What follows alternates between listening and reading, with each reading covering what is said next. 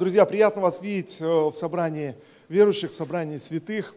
И сегодня мы говорим или продолжаем говорить о заботе человеке. Я верю, что Бог дает откровение, э, откровение каждому из нас, откровение церкви, направляет нас.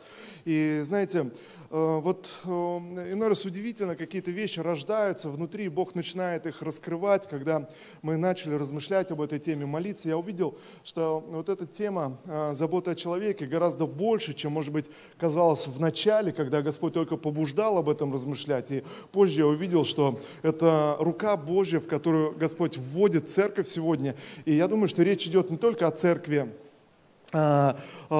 здесь, здесь в Саратове, но, но о, церкви, о церкви вообще, о теле, о теле Христом. И слава Богу, друзья, что мы, мы в теле Христом. И я благословляю всех, кто смотрит нас онлайн сейчас, всех телезрителей. Слава Богу за вас, что сегодня мы можем быть одним собранием, одним пространством, где высвобождается Божественное Слово. И сегодняшнюю проповедь я назвал э, «Проклятие отлагательства». Может быть, звучит так, э, знаете, не вдохновляюще, но иной раз нужно понять негативные вещи, которые могут могут действовать в нашей жизни, чтобы развернуть свое сердце и понять, э, понять нечто.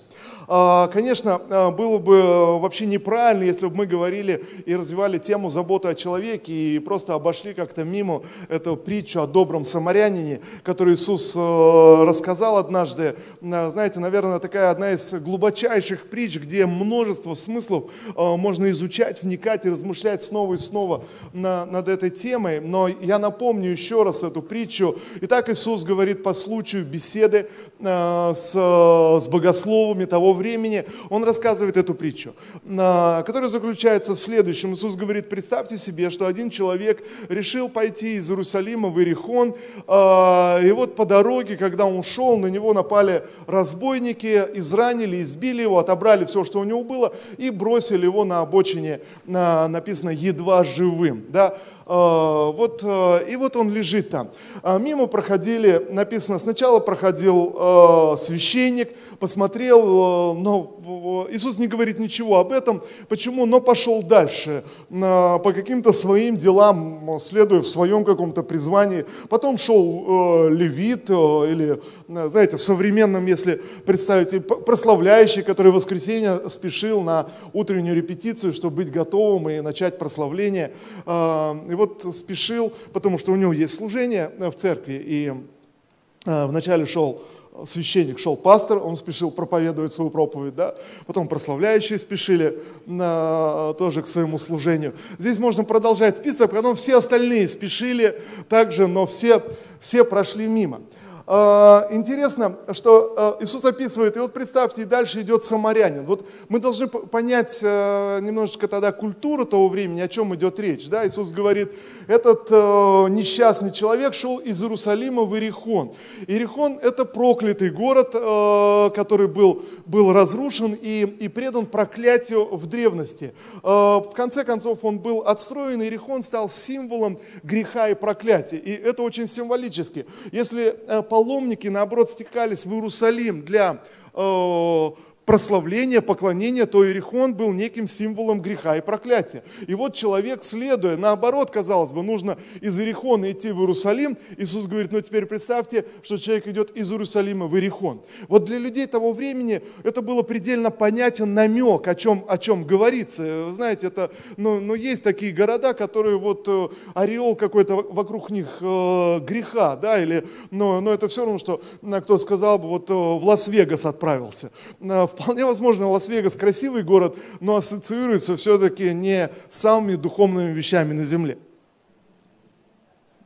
Вы, вы понимаете, о чем речь? Так, так в те времена Иисус говорит, и вот этот человек отправился из Иерусалима в Иерихон.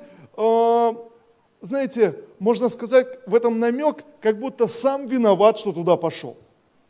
Но это все равно, что кто-то кто поехал э, в город, э, наполнил их там казино и так далее, проиграл все свои деньги, разочарованно вернулся и говорит, я, я все проиграл, все, я всего лишился. Тогда ему говорят, а зачем ты вообще туда, туда поехал, зачем тебе вообще это нужно было? Ну, думал, что выиграю. И вот, э, знаете, это очень такой намек понятный для людей того времени – И тогда Иисус говорит, э, вводит следующий персонаж. Он говорит, той дорогой шел самарянин. А кто такой самарянин? А самарянин это в глазах иудеев, то есть э, люди, которые отступники. Человек, который э, неправильно верит, неправильно молится, с ним вообще не надо сообщаться. То есть для иудеев самарянин был это потерянный человек в любом случае. Вот этот самарянин проходит, можно сказать, что он никуда не спешил но будет не совсем верно. Посмотрите, Иисус описывает ситуацию так. Самарянин останавливается, видит этого несчастного, а, берет э, его, а, смазывает его раны, э, помогает ему добраться, а, помещает его на своего осла, на котором он путешествовал, привозит его в ближайшую гостиницу, там снимает для него номер, еще раз э, перевязывает его, его раны, укладывает его, остается с ним до утра и утром отправляется дальше в свое путешествие, то, куда он шел. Очевидно, у него была какая-то своя цель и какой-то какой свой смысл. Но он, прежде чем уйти, он заходит э, к содержателю гостиницы и оставляет ему два динария, достаточно э, крупная сумма, оставляет ему два динария и говорит, э, пожалуйста, позаботься об этом больном, пока он не придет в себя. Э, а я на обратном пути зайду, если э, э, ты, еще что-то пойдет не так, ты больше денег издержишь, я приду и доплачу тогда. Оставляет его и уходит. И вот тогда Иисус задает вопрос богословам того времени, потому что, чтобы понять, о чем идет речь, мы должны контекст этой притчи посмотреть, в каком контексте она была рассказана. Давайте мы прочитаем это Евангелие от Луки, Э, Евангелие от Луки, 10 глава, э, с 25 стиха. Написано, тут встал один учитель закона. Ну, в современной терминологии богослов, который знает, разбирается во всех тонкостях учения, как правильно верить, как правильно молиться. То есть он, он все знает. И, знаете, друзья, иногда мы так переживаем – а правильно ли я молюсь, а правильно ли я делаю то или то. И это вполне разумные, логичные переживания. И вот посмотрите, в чем вопрос стоял. Тут стал один учитель закона и задал Иисусу вопрос, чтобы испытать его, ну или проверить. Он говорит так, учитель, спросил он, что мне делать, чтобы наследовать жизнь вечную? И я, я вот здесь остановлюсь, потому что, друзья, вот этот вопрос, я уверен, что каждый из вас, вы задавали его и, может быть, периодически снова задаете и вспоминаете. Я думаю, что если кто-то из вас, вы не задаетесь этим вопросом, тогда, ну, наверное, что-то не так. Тогда, наверное, слишком, слишком поверхностно вы относитесь к спасению, к вечности, или просто, может быть, до конца и не верите на вечность и вечную жизнь. Потому что, друзья, посмотрите, если Бог дал нам одну возможность прожить одну земную жизнь, написано, а потом будет суд, и мы предстанем на, на суд, тогда резонный, естественный вопрос – а не могу ли я ошибиться в своей земной жизни, вдруг э, что-то пойдет не так. Откуда я могу почерпнуть уверенность, что когда я приду на небеса, то на небесах меня встретят с распростертыми объятиями? Более того, посмотрите, что усугубляется ситуация, почему смущение иной раз может приходить. Мы встречаем людей, э, верующих христиан, разных конфессий, разных деноминаций, которые по-разному чуть-чуть говорят и по-разному мыслят. А кто-то даже настаивает, если ты не будешь верить, как я, если ты не будешь понимать Библию, как я, то ты обязательно непременно пойдешь в ад э, вы встречали таких верующих? Ну, так вот, если честно. Но я не буду сейчас спрашивать, а кто сам был в такой, э, знаете, позиции, объясняя кому-то, если ты не будешь верить, как я, обязательно пойдешь, пойдешь в ад.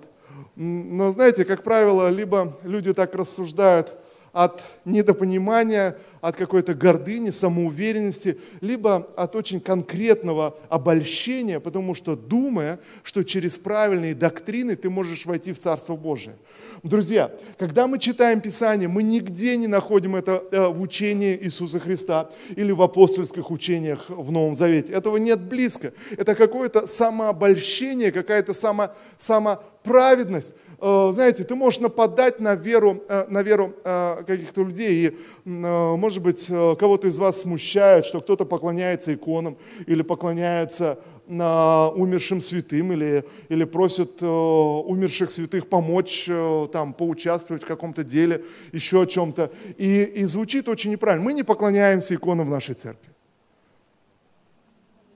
Да, но но знаете, в чем я уверен, и даже, возможно, кто-то из вас, вы, и, я знаю, не соглашаетесь со мной и скажете, ну, пастор, ну как, ну в Писании же вот написано.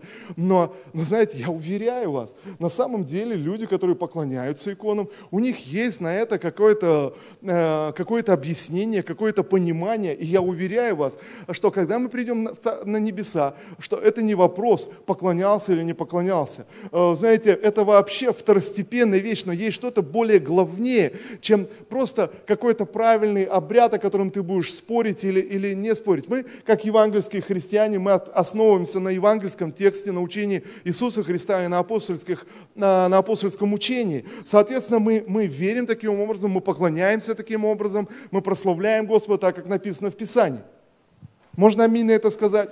Но кто-то другой верит по-другому. Но он поклоняется тому же самому Христу. Он верит тому же самому Христа. И я уверяю вас, братья и сестры, у вас нет никаких шансов э, спорить с кем-то или доказывать, или пытаться, пытаться опровергать какую-то точку зрения, или начать нервничать, когда ты встречаешь адвентиста седьмого дня, и он объясняет тебе, а вы когда собираетесь? В воскресенье? О, да что же вы делаете? В субботу надо э, поклоняться, в субботу надо прославлять Господа. Как будто знаете, я думаю, что, конечно, друзья, для адвентиста седьмого дня, слава Богу за них, они почитают субботу, поклоняются Господу в субботу. Вы встречали адвентистов седьмого дня?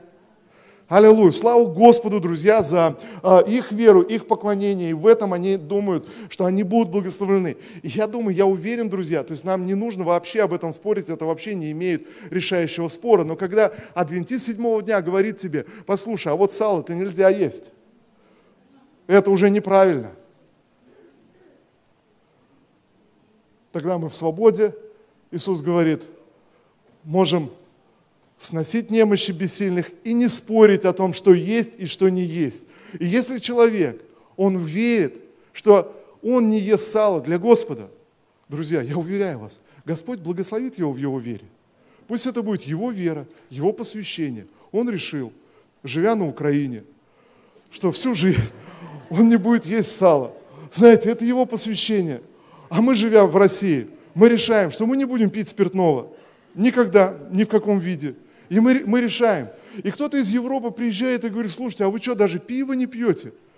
Мы говорим, нет, и не собираемся. Это наша вера, и Бог нас благословляет в этом. И мы не хотим об этом спорить. Аминь или нет?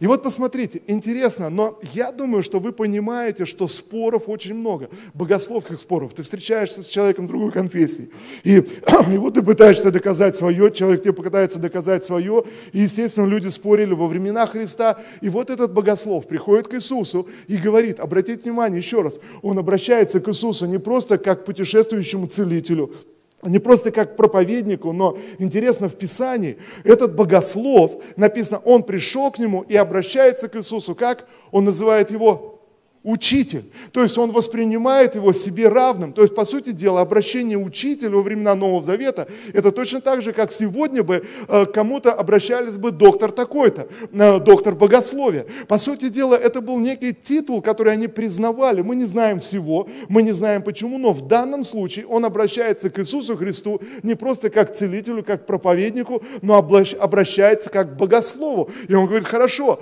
э, учитель, скажи нам, как, что, что, каким образом, что я должен делать, чтобы наследовать вечную жизнь?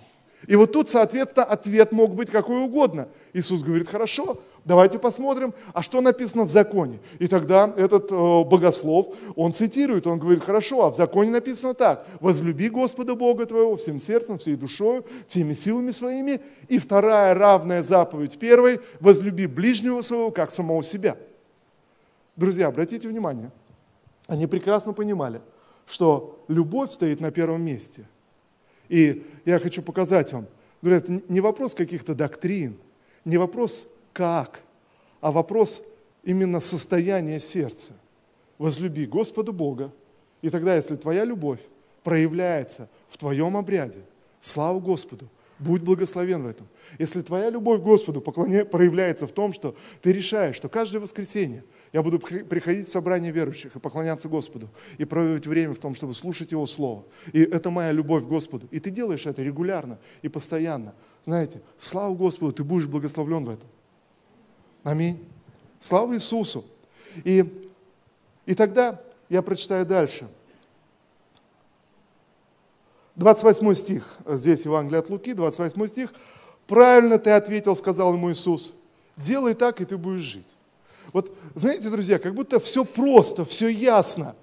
Ну, делай так, и ты будешь жить. В чем дело? В чем проблема? Э, или э, давайте я переведу сейчас это на современную такую терминологию. Но поверь в Иисуса Христа, и все будет с тобой нормально, все будет хорошо. Интересно, историки утверждают, что во времена первой церкви, по крайней мере в первые столетия, 200-300 э, лет первой ранней церкви, знаете, у отцов церкви вообще не было споров, кто спасен, а кто нет.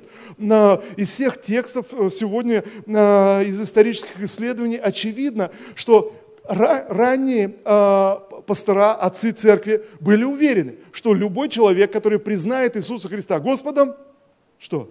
Спасен. У них даже, даже не, не поднимался этот вопрос, они даже не рассуждали об этом. Для них было совершенно очевидно, что все люди, которые приходят в воскресенье на собрание, поклоняются Господу, они обязательно спасены.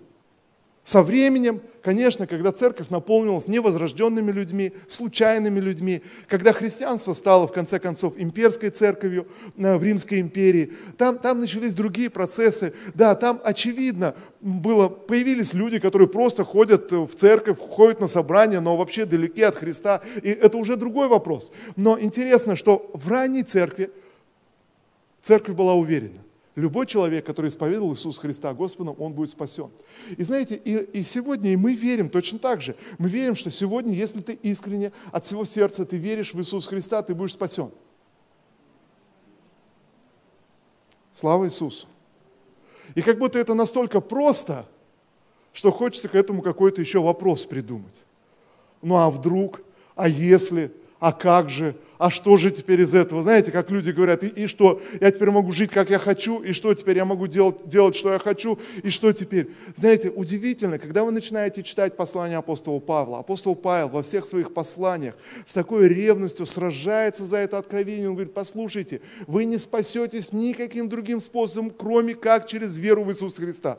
Ты не можешь никак спастись. Вы знаете, апостол Павел был, наверное, одним из самых религиозных людей своего времени, который исполнял все заповеди э, Священного Писания. Он исполнял все, каждую букву. Он был, написано, ревнителем закона более всех своих, написано, э, соотечественников. Более всех. Это, знаете, самый такой фундаментальный верующий э, фарисей того времени. И вдруг в один момент он встречается с живым Христом, он говорит, ребята, вы ничего не понимаете. На самом деле, я знаю, что это такое. Ты не спасешься через исполнение каких-то правил, заповедей, постановлений. Они ничего не дают, кроме как только, ну, дисциплину в э, заботе о своем теле. Знаете, некую, некую дисциплину, когда ты хранишь какие-то правила, что-то делаешь, но спасение приходит через веру в Иисуса Христа. И сказано тогда, этот богослов задает Иисус вопрос, как бы оправдавшись, как будто так все просто звучит, такой простой ответ, люби Бога, люби ближнего. И он как бы оправдавшись говорит, ну, учитель, Вопрос-то не в этом, все понятно, любите, а вопрос, а, а кто мой ближний? Или как мне, что мне относи, как мне относиться к нему? И вот тогда Иисус рассказывает эту притчу о добром самарянине. Заканчивая эту притчу, он задает вопрос этому богослову. Он говорит, вот теперь, скажи, пожалуйста, а кто был ближний для этого несчастного человека, который был изранен, избит, ограблен и брошен? Он говорит, ну, конечно, самарянин. Тогда Иисус говорит, вот иди и поступай точно так же. И вот э, вы знаете, вопрос в том, что поступай, поступай точно так же, иди и делай, делай точно так же. Э, друзья, я хочу сказать, что это слово относится к каждому из нас, и нам Господь говорит сегодня, вот иди и поступай точно так же. Сегодня, если есть в твоем сердце сомнения относительно своего спасения, относительно вечности, ты задаешься этим вопросом, может быть, в другой форме, неважно в какой форме, но суть вопроса та же самая – что мне делать, чтобы наследовать вечную жизнь? Апостол Павел говорит совершенно определенно. Верить в Иисуса Христа. Это единственное, что дает тебе надежду на спасение и уверенность. Но нас как будто не устраивает этот простой ответ, и мы говорим, ну хорошо, но что-то же я должен делать в своей жизни. И вот посмотрите, изучая Новый Завет, вы можете обратить внимание, весь Новый Завет говорит – не просто о каких-то правилах в нашей жизни, но говорит о нашем характере. И говорит о изменении нашего характера. И так Писание говорит. Хочешь наследовать жизнь вечную? Верь в Иисуса Христа. Тебе мало такого ответа. Ты говоришь, ну хорошо, а как, а что? Тогда Библия говорит о наших сердцах, о нашем характере. И вот что, друзья, я увидел, имеет решающую и наиважнейшую, наиважнейшую роль. Это любовь к ближнему. Э, звучит абстрактно и звучит очень, очень обще так, но но Иисус поясняет и показывает, каким образом эта любовь должна выражаться. Мы соприкасаемся с вами, с нуждающимися людьми постоянно, снова и снова. Мы соприкасаемся. У каждого из нас есть свои заботы, свои сомнения, свои проблемы, свои нужды, знаете, свои болячки какие-то, есть свое смущение, но мы соприкасаемся снова и снова с людьми, которые нуждаются в какой-то нашей помощи, служении, участии, добром слове, знаете, просто в каких-то практических и простых действиях действиях. И вот тогда, послушайте, Иисус на первое место выводит, тогда для меня решающую роль играет, чтобы мне сегодня заметить этого человека, который нуждается в моем служении.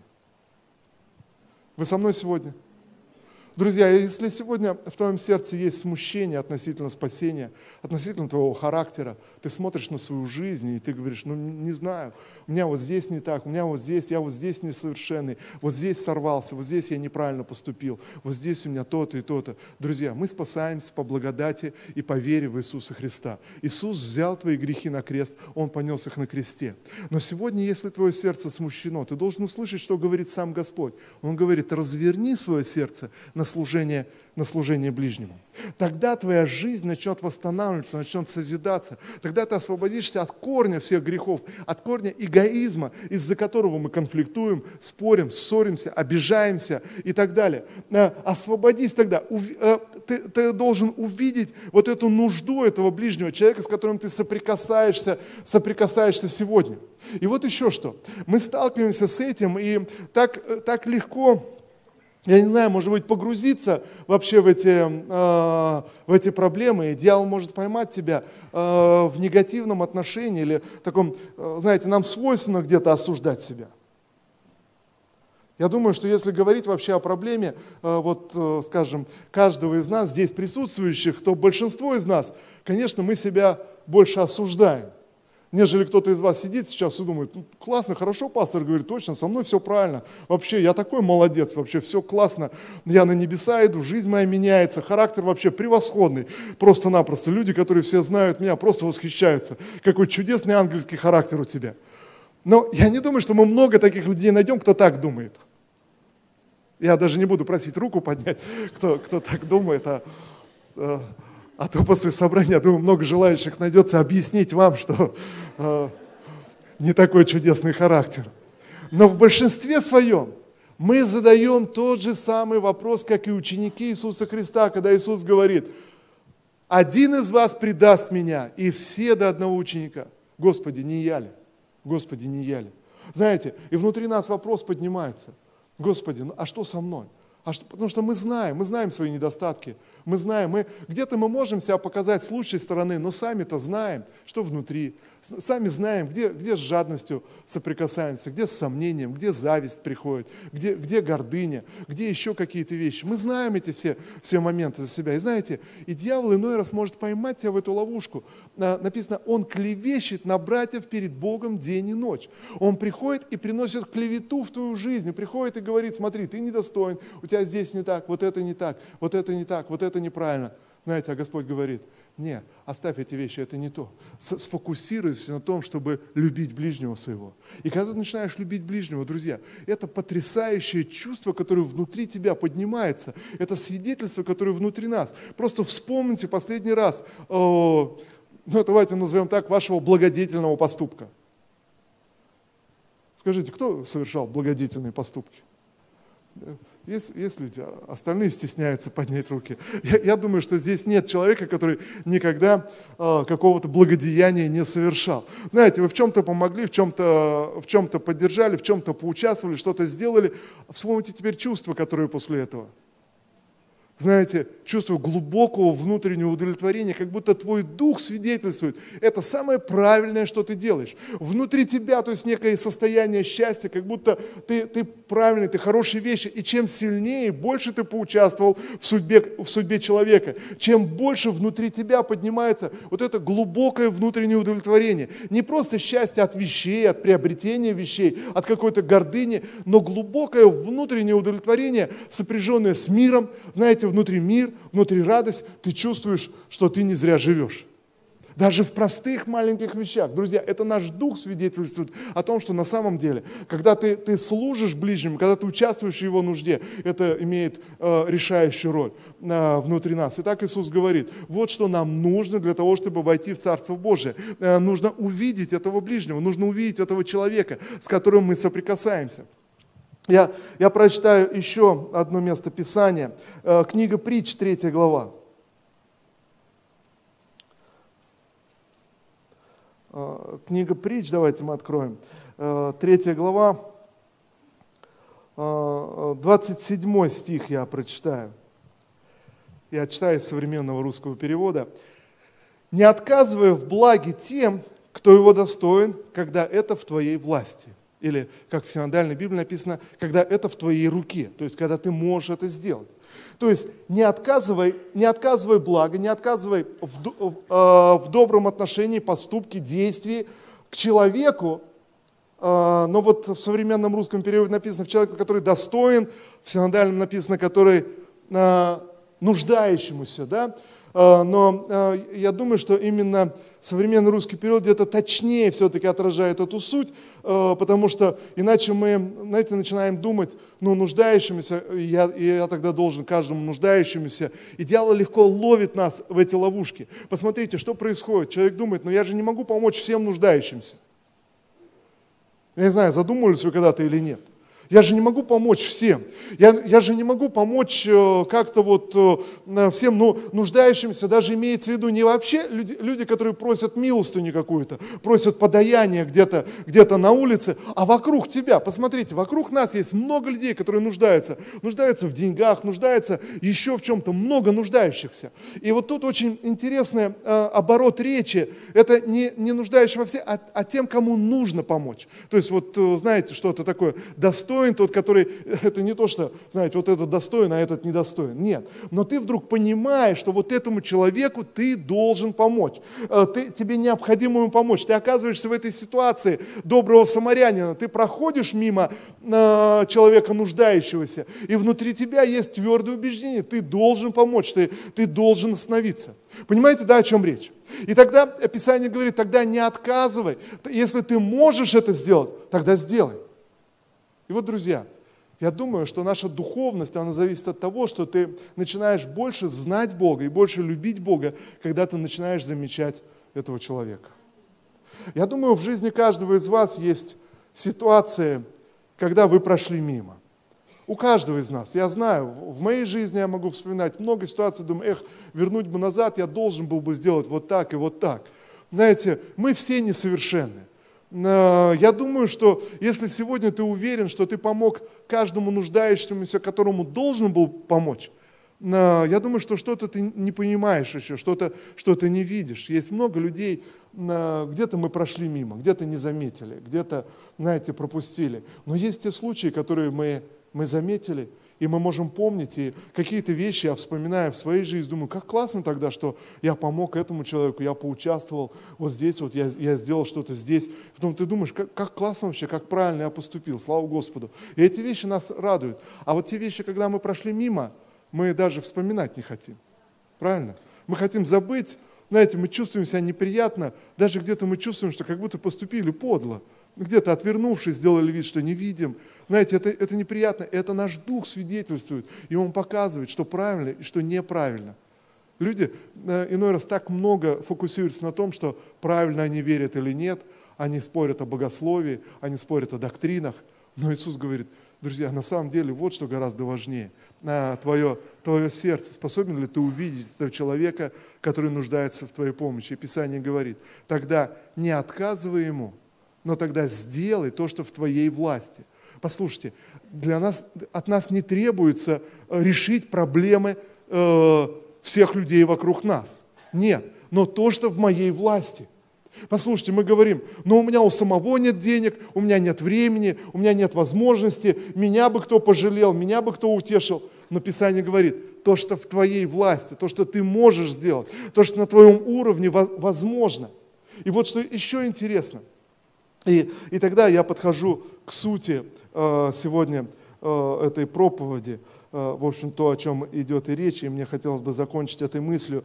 Я умышленно назвал эту проповедь «Проклятие отлагательства». Это то, что мне хотелось бы, чтобы мы вынесли сегодня и просто увидели в этом. Знаете, это проклятие, которое действует в наших жизнях. Мы все понимаем, мы соглашаемся, мы говорим на все это «да» и «аминь», но внутри есть некая, некая э, неправда, когда мы говорим «но у меня еще будет время, я еще помогу, мне еще представится случай, я еще обязательно поучаствую. Вот в следующий раз, когда у меня будет больше времени, я обязательно остановлюсь и помогу этому несчастному. Вот в следующий раз, когда у меня будет больше возможностей, вот в следующий раз, когда я получу зарплату, вот в следующий раз, когда у меня будет отпуск, когда, когда я не так сильно устану, когда еще... завтра я обязательно все сделаю. Друзья, и это проклятие, которое разрушает жизнь человека, когда я откладываю то добро, которое я должен был сделать. И сегодня, если я вас спрошу, если вы подумаете честно, глядя на свою жизнь, и вы увидите, как много мы пропускаем только из-за того, что мы отложили запланированное добро, отложили на завтра.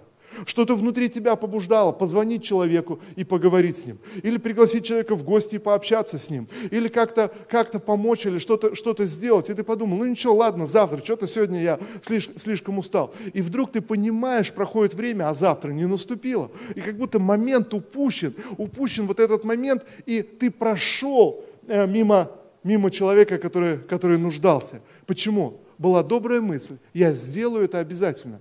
Я не знаю, мы не можем залезть в разум этого священника, который прошел мимо э, нуждающегося, этого левита. Э, я не думаю, что они были злые люди. Э, они прошли мимо, может быть, они думали, что на обратном пути мы что-то сделаем. Но добрый самарянин, он остановился, он помог ему, он сделал, что в его власти. Он не смог оставаться с ним все время, но он сделал то, что было в его власти. Он усадил его на своего осла, он довез его до ближайшей гостиницы, он остался с ним до утра и потом пошел по своим делам. Вы со мной сегодня? И вот, друзья, в чем истина? А истина в том, что мы не рассуждаем здесь, ну я же не могу помочь всем нуждающимся.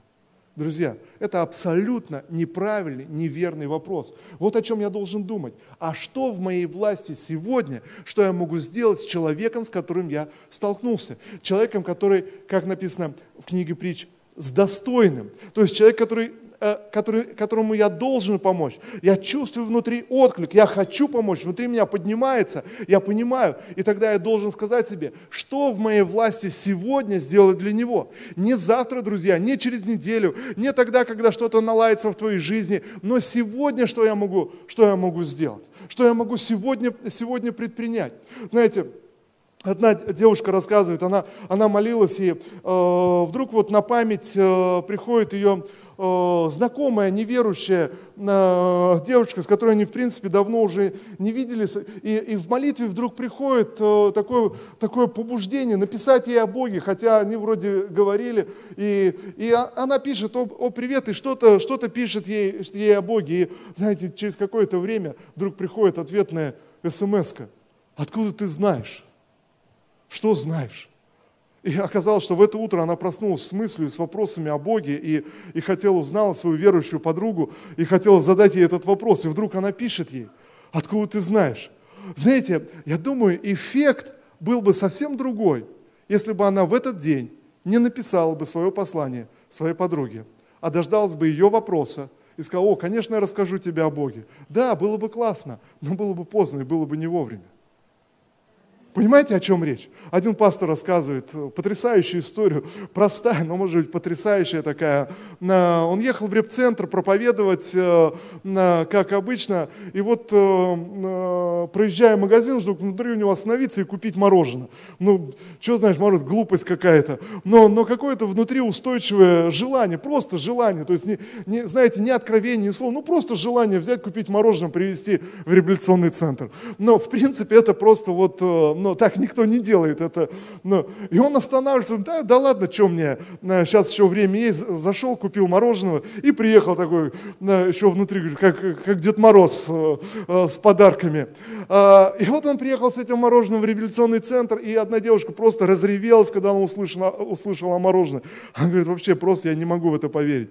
Я, я, она не так давно э, э, начала проходить реабилитацию, и в один момент, то есть когда вот как-то все в жизни успокоилось, трудности прошли, она вдруг начала думать вообще о существовании Бога, а есть Он или нет, может все ерунда, все глупости, и вдруг сомнения стали одолевать, никому не говорила, и просто в это утро она проснулась, и, и что-то что внутри, Бог, ну если ты есть, то сделай так, чтобы сегодня вот у меня было мороженое. Знаете, это просто нереально, в революционном центре, какое мороженое вообще может быть? Она, Бог, ну если ты есть, и, и, и вдруг, э, и вдруг мороженое.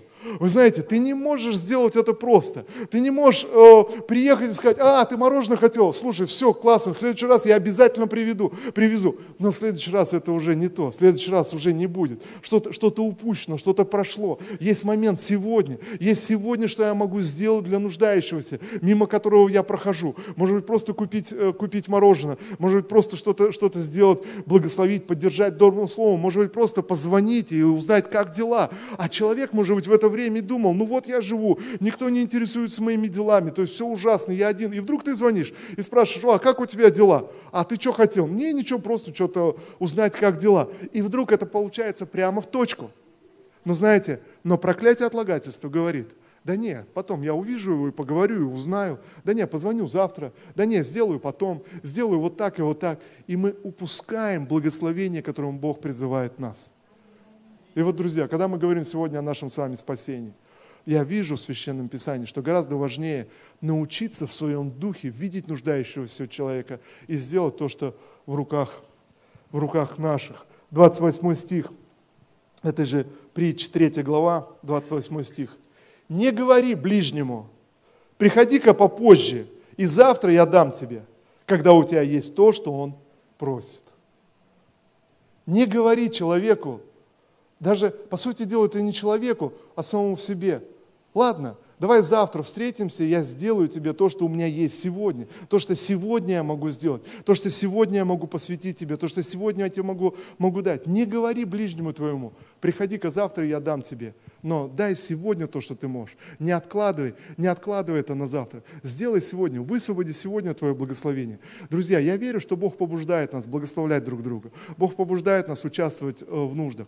Друзья, я хочу э, и вдохновляю вас, э, слушайте Духа Святого не попадайте под законничество, не, не живите с мыслью, что вы должны всем, всем помочь и, и, знаете, решить проблемы, проблемы всех. Дьявол легко улавливает людей в это. Не думайте обо всех, но думайте об этом одном человеке, с которым вы соприкасаетесь сегодня. И то, что сегодня может сделать рука твоя, сделай. И не думай, ну а если завтра все так, все придут, знаете, если завтра все придут, тогда ты подумаешь, что может сделать рука твоя. И будешь делать то, что, то, что ты можешь. От тебя не требуется сверхсил, от тебя не требуется больше, но то, что может рука твоя, то, что ты имеешь, то, что ты имеешь сегодня, и ты чувствуешь, человек достоин, чтобы ты, ты поучаствовал. Иной раз, конечно, кому-то ты должен отказать. Иной раз, конечно, где-то человек должен сам справиться со своими проблемами. Когда человек находится в долгах, он занимал кучу денег, кучу кредитов, и он говорит, пожалуйста, дай мне денег, мне нужно, мне нужно заплатить в банк. Друзья, это, это не тот путь. Нельзя такому человеку давать денег. Вы понимаете, да, о чем речь? Если человек не хочет работать, он не работает. Апостол Павел говорит, смотри, смотрите, отдаляйтесь от таких людей. То есть человек должен сам, сам работать и, и зарабатывать. Но человек попадает в трудную ситуацию. Какая-то ситуация, какие-то обстоятельства. Они сегодня у него обстоятельства, и сегодня он нуждается в своей помощи. Это совсем другая ситуация. Вы понимаете? И человек говорит, мне, мне нужно, то есть у него что-то, сегодня он нуждается. И сегодня ты просто делаешь то, что может рука твоя. Ты, ты, ты не решаешь всех проблем, но делаешь то, что может рука твоя. И ты не откладываешь это на, на потом, ты не откладываешь это еще на какой-то день. Итак, друзья, люди вокруг нас, они нуждаются в поддержке, нуждаются в помощи. Кто-то нуждается в добрых словах, кто-то нуждается в пророческом слове, чтобы ты просто написал и высвободил это слово и поддержал. Кто-то нуждается в участии, кто-то нуждается просто, чтобы провести время с ним, и ты приходишь и говоришь, слушай, что-то давно мы не общались. Э, и, и мы развиваем, развиваем эту способность. Аминь. Давайте мы помолимся. Я верю, что вы получили сегодня что-то для себя. И э, что-то услышали. Отец, во имя Иисуса Христа, Боже, мы поистине нуждаемся в том, чтобы знать Тебя. Господь, мы молимся сегодня, мы признаем, Господь, что наше спасение целиком в Твоих руках. Мы верим, Господь Иисус Христос, что Ты умер за наши грехи, за все наше несовершенство, за каждый наш порог, за каждую неправду. И сегодня мы хотим научиться от Тебя. Боже,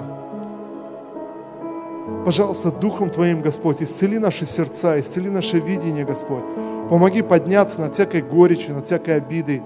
Господь, чтобы увидеть человека, который нуждается рядом с нами – Господь, пожалуйста, дай нам мудрости, Господь, не откладывать это на завтра. Дай нам мудрости сегодня, всемогущий Господь, сделать то, что может рука наша, то, что в нашей власти, в наших возможностях, Господь. Отец, во имя Иисуса Христа, Дух Святой, сегодня мы в молитве согласия просим Твоего участия в наших жизнях. Мы просим Дух Божий, пожалуйста, направляй нас тогда, когда мы должны сделать добро, нашему ближнему, человеку, с которым мы соприкасаемся, мы можем сделать какое-то благо. Пожалуйста, Дух Божий, не позволь нам пройти мимо. Пожалуйста, Дух Святой, дай нам эту чувствительность в сердцах, чтобы отреагировать, Господь. Боже, чтобы сделать это добро, высвободить это благословение в жизни другого человека. Отец, во имя Иисуса Христа, я молюсь, Господь, Боже, дай эту особенную благодать. Боже, дай эту особенную милость сегодня, Господь, на свой народ, на церковь, Господь. Боже, чтобы видеть эту нужду, Боже, и видеть свои собственные возможности, Господь. Боже, что мы можем сделать, Отец, для человека, который рядом с нами, мимо которого мы проходим, Отец, во имя Иисуса, я прошу Тебя, пожалуйста, покажи нам, Господь, этих людей. Покажи, Господь, наших друзей, знакомых, Господь, что мы можем сделать для них. Господь, дай нам сверхъестественную чувствительность. И я молюсь сегодня, Господь, пусть сверхъестественная защита придет от всякого самоосуждения во имя Иисуса Христа. Боже, исцели нашу совесть, исцели нашу внутренность. Боже, спасибо Тебе, что этот новый день, он существует в наших жизнях. Спасибо Тебе, Господь, Боже, за нашу земную жизнь, за это время сегодня. Спасибо Тебе, Господь, что милость Твоя обновляется на каждом из нас, и благость Твоя является снова, Господь, чтобы мы могли служить Тебе. Отец, во имя Иисуса, я прошу Тебя за каждого из нас, Господь, научи нас любить Тебя всем сердцем, всей крепостью, всем разумением и ближнего своего, как самого себя. Отец, во имя Иисуса, да откроются наши глаза, чтобы нам совершать это спасение, служение человеку, с которым мы соприкасаемся. Отец, я прошу Тебя, помаши, благослови нас, Боже, в этой заботе о человеке, во имя Иисуса Христа. Я прошу, благослови каждого из нас, Господь, на это служение, на этот труд. Я прошу этого благословения и помазания. Я прошу, Господь, этого сверхъестественного знания и понимания, Господь, что может делать наша рука, что в нашей власти, чтобы не откладывать это на завтра, но сделать это сегодня, Господь. Сегодня высвободить это добро, сегодня высвободить это благословение. Отец, во имя Иисуса, я прошу Тебя, благослови свой народ, Господь. Благослови, Господь. Отец, во имя Иисуса Христа. И давайте мы помолимся все вместе. И может быть, кто-то из вас, вы смущены в своем сердце, вы не уверены в своем спасении, вы не знаете, что относительно вас.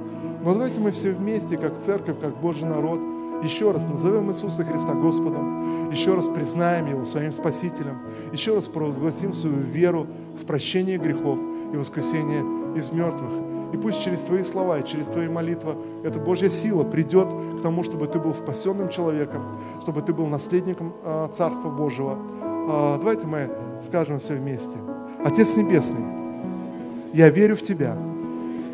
Я верю в Твою жертву на кресте. Я благодарю Тебя, Иисус Христос, что Ты умер на кресте за меня. Ты воскрес из мертвых – для моего оправдания. Иисус Христос, я хочу верить в Тебя и следовать за Тобою. Учи и наставляй меня. Я в Твоей руке. Ты мой Спаситель, и Ты мой Господь. Дух Святой, наполни мое сердце. Учи и наставляй меня каждый день во имя Господа Иисуса Христа, чтобы я был способен делать добро во имя Иисуса. Аминь. Аминь. Аллилуйя. Спасибо тебе, Господь, за это собрание. Спасибо тебе за это слово. Господь, пусть это слово прорастет и принесет плод в жизни каждого из нас в 30, 60 и во 100 крат. Боже, дай нам увидеть видимые плоды, Господь. Боже, Твоего прикосновения к нашим сердцам. Отец, во имя Иисуса Христа я молюсь. Боже, я ходацию за каждого, кто молился сейчас э, вместе с нами.